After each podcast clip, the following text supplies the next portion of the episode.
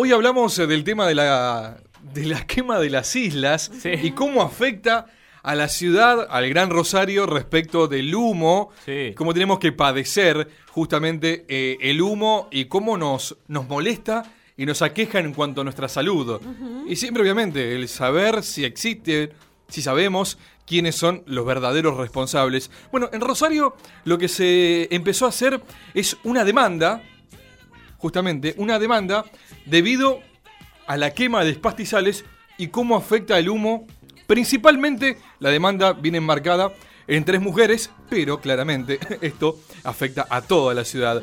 Vamos a hablar con Ezequiel Torres, es el abogado defensor justamente de las tres mujeres que están eh, esbozando esta denuncia contra la provincia de Entre Ríos. A ver si entendí bien. Ezequiel, buen día. Mi nombre es eh, Dante Masachesi. ¿Cómo estás? Bien, bien. Bueno, Ezequiel, es así, ¿no? Eh, como que eh, se está armando una denuncia contra la provincia de Entre Ríos y principalmente contra dos nombres en particular, el gobernador y el intendente, Bordet y Mayoco respectivamente. El día miércoles se radicó la denuncia penal en el juzgado federal de Rosario, eh, solicitando justamente que se incremente la investigación que se venía dando y también de que vean si había una responsabilidad penal de quienes son por ahí las máximas autoridades a nivel provincial, el gobernador de Entre Ríos y también el intendente de, la localidad vecina de Victoria. Eh, entendemos de que puede ser una responsabilidad dado que el viernes pasado eh, la justicia federal de Rosario había ordenado una medida cautelar que por el plazo de 180 días no podía haber ningún tipo de quema y tampoco ningún permiso excepcional que autorizara las mismas. Pero el anterior fin de se incrementó mucho más y a partir de eso, bueno, el día miércoles se radicó la denuncia penal.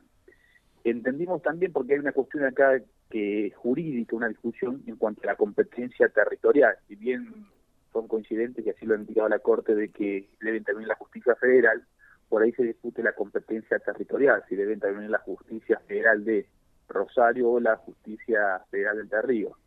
Eh, por lo que tengo entendido, el intendente de la localidad de Rosario se ha constituido como querellante, pero lo ha hecho en la jurisdicción federal de Entre Ríos. Nosotros hemos radicado la denuncia en la justicia federal de Rosario y nos hemos basado en un fundamento jurídico, que es la ubicación de la ley penal en el espacio y en el tiempo, conocida como la teoría de la ubicuidad es donde si bien se comienza a generar los focos de incendio y los estragos que están apuntados más sobre todo lo que es el artículo 200 del Código Penal, que es la afectación a la salud pública, entre tantas calificaciones penales que uno ha entendido que se ven afectadas, el resultado final, o gran parte del resultado, termina generando lo que es el Rosario y Gran Rosario.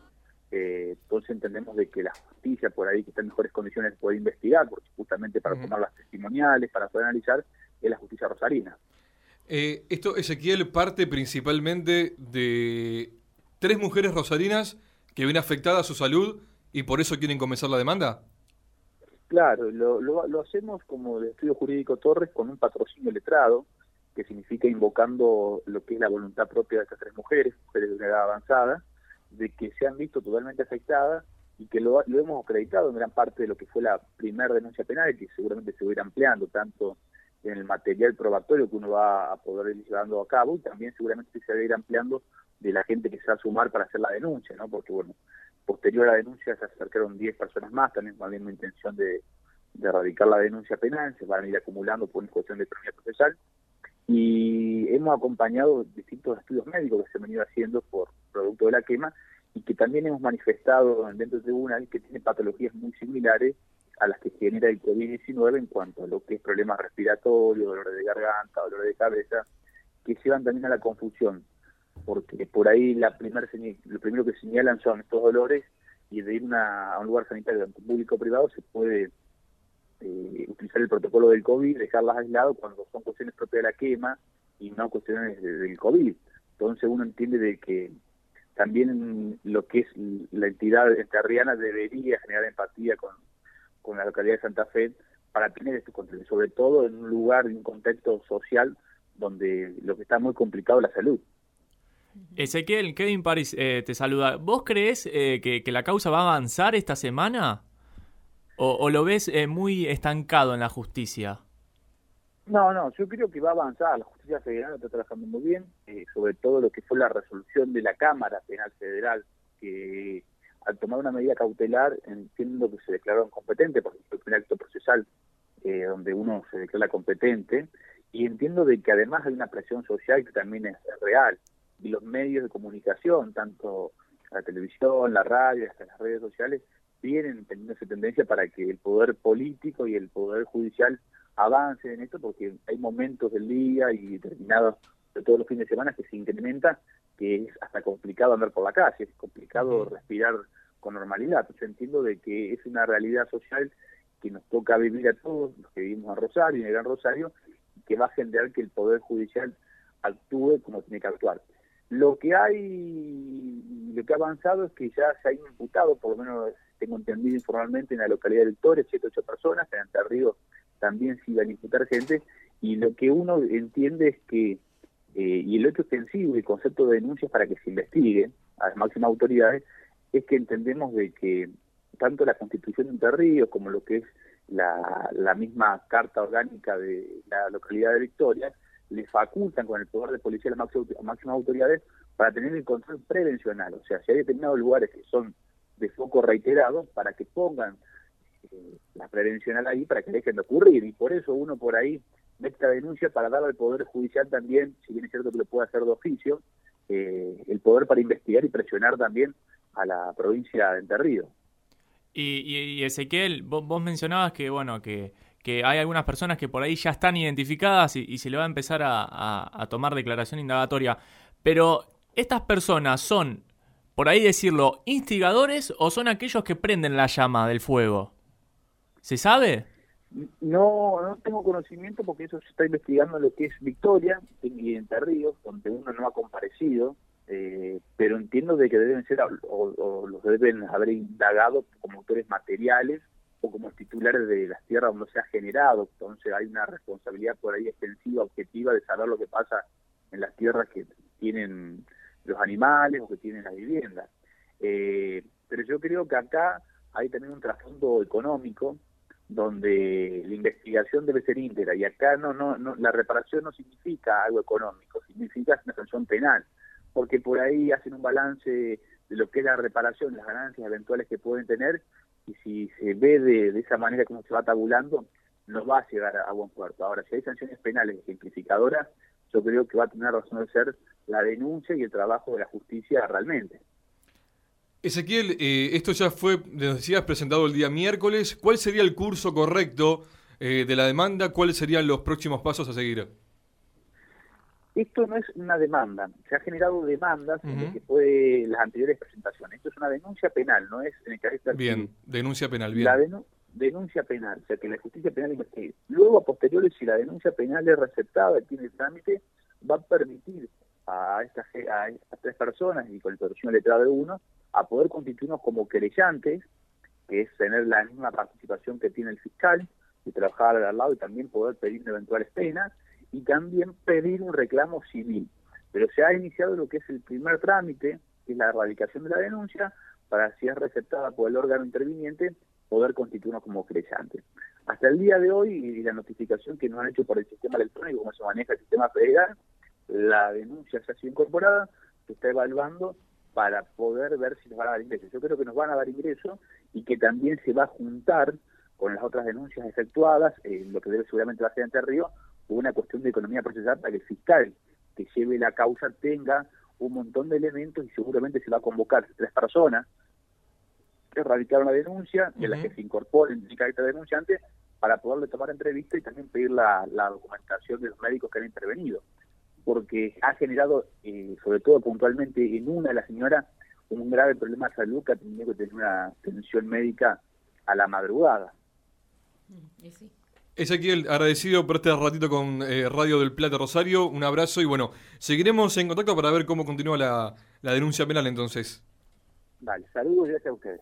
Ahí pasaba entonces el doctor Ezequiel Torres, eh, uno de los dos abogados que representan a estas tres mujeres y después se sumaron más personas y yo creo que a raíz de la difusión propia de la información, tal vez sean más todavía las que se hacen sumando a hacer la denuncia penal contra principalmente el gobernador Bordet de Entre Ríos y el intendente de Victoria, Domingo Mayoco. ¿Por qué? Por la quema de los pastizales. Punto. Por cómo afecta el humo, la consecuencia de la quema, en la salud de los rosarinos. Esto lo venimos hablando permanentemente. Hay realmente... Y después hay otra cuestión también con el tema de la ley de humedales. Claro. Que es fundamental en todo esto, ¿no? Bueno, lo vienen pidiendo hace mucho tiempo muchas personas. Eh, la quema en las islas no es algo del 2020. No. Esto viene, viene, de hace años. Pero ahora realmente se intensifica. Sí. No sé si es más o se eh, intensificaron, digamos. Yo creo que hay más quemas y son más eh, pronunciadas las mismas. Entonces, el rosarino las padece mucho más. Es por eso que hoy en día los medios de comunicación abordamos el tema, porque es una cuestión que aqueja al rosarino, se le piden soluciones, se le piden eh, responsabilidades al gobernador de Entre Ríos, al intendente de Victoria, al ministro de Medio Ambiente de la Nación, eh, Juan Cabandier, a la ministra también de Medio Ambiente de la provincia, Erika Gonet. Y lo que termina pasando es que bueno, el mismo Pablo Hafkin, también, eh, intendente de nuestra ciudad, que está, digamos... Pablo se armó como querellante de la causa, pero también Pablo, inclusive, siendo concejal en 2017, 2018, también lo venían hablando, como lo venían hablando varios. No es un tema de ahora, pero ahora se ha profundizado y empiezan a hacer más cuestiones judiciales para que esto de una vez por todas se pueda terminar. Y aparte, si hay un tiempo en el cual la justicia dictamina que no se pueden hacer quema de pastizales, ¿por qué se hacen? Entonces están violando una reglamentación de la justicia provincial. No, y además es una provocación. Eso también es lo que indigna. algunas declaraciones de funcionarios de la provincia de Entre Ríos eh, tienen un tinte realmente provocativo. Cuando el rosarino solamente está pidiendo no quemes en tus islas, en tus islas, las islas de Entre Ríos, porque afectas al rosarino. Si querés afectar al de Victoria o al de Entre Ríos, manejalo con su gente. Si quieren oler humo, que lo, vuelan, lo puedan oler y si no, que hagan la lucha pertinente. Pero el Rosarino, otra provincia, otra jurisdicción, otro, a ver, otro territorio.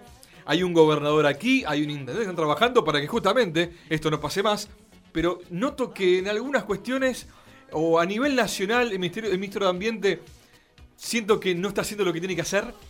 Y principalmente las personas responsables en Entre Ríos eh, nos provocan se nos ríen en la cara y los incendios continúan. Ojalá que encontremos la solución pronto. Ojalá realmente, y ojalá que tal vez no queremos que se lleguen a denuncias, penales. No, a nadie les gusta eso. Pero eh, la ausencia de también de acciones para evitar esto, como no hay, ¿qué termina pasando?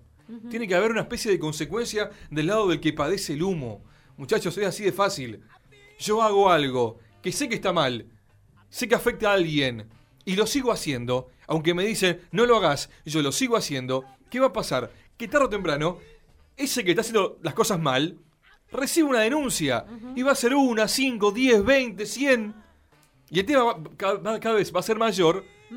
Y cuando tenga que eh, afrontar los juicios, bueno, veremos qué pasa entonces. Pero ojalá, de una vez por todas, por el bien del rosarino, por el bien del laburante que tiene que salir, o el que se queda en su casa, que tenga que oler humo. El de bien de todos. ¿Sí? Imposible. Absolutamente todos. Por eso también le preguntábamos a Ezequiel si avanzaba o no la causa, porque parece que dependemos de si avanza o no en la justicia federal la causa para ver si hay menos focos o no. Porque también eh, hubo algo, y para cerrar, eh, hubo una reunión donde se dictaminó que se suspendían los incendios por 120 días. Sí. A las horas, los focos de incendio eran mayores a lo de todo el año. Sí, además parecería más cantidad de hectáreas. Claro, también. Es, increíble. Yo creo que hay intereses económicos de por medio y también hay una puja de poder. De que yo hago lo que quiero porque tengo más poder que vos y total no pasa nada. Bueno, ojalá realmente sí pase algo, porque si no, acá hablamos siempre de impunidad. Claro, pero ¿cuánto hace que estamos hablando del tema del humo aquí en Rosario? No, no, años, años, años, pero este año, bueno, claramente es mayor.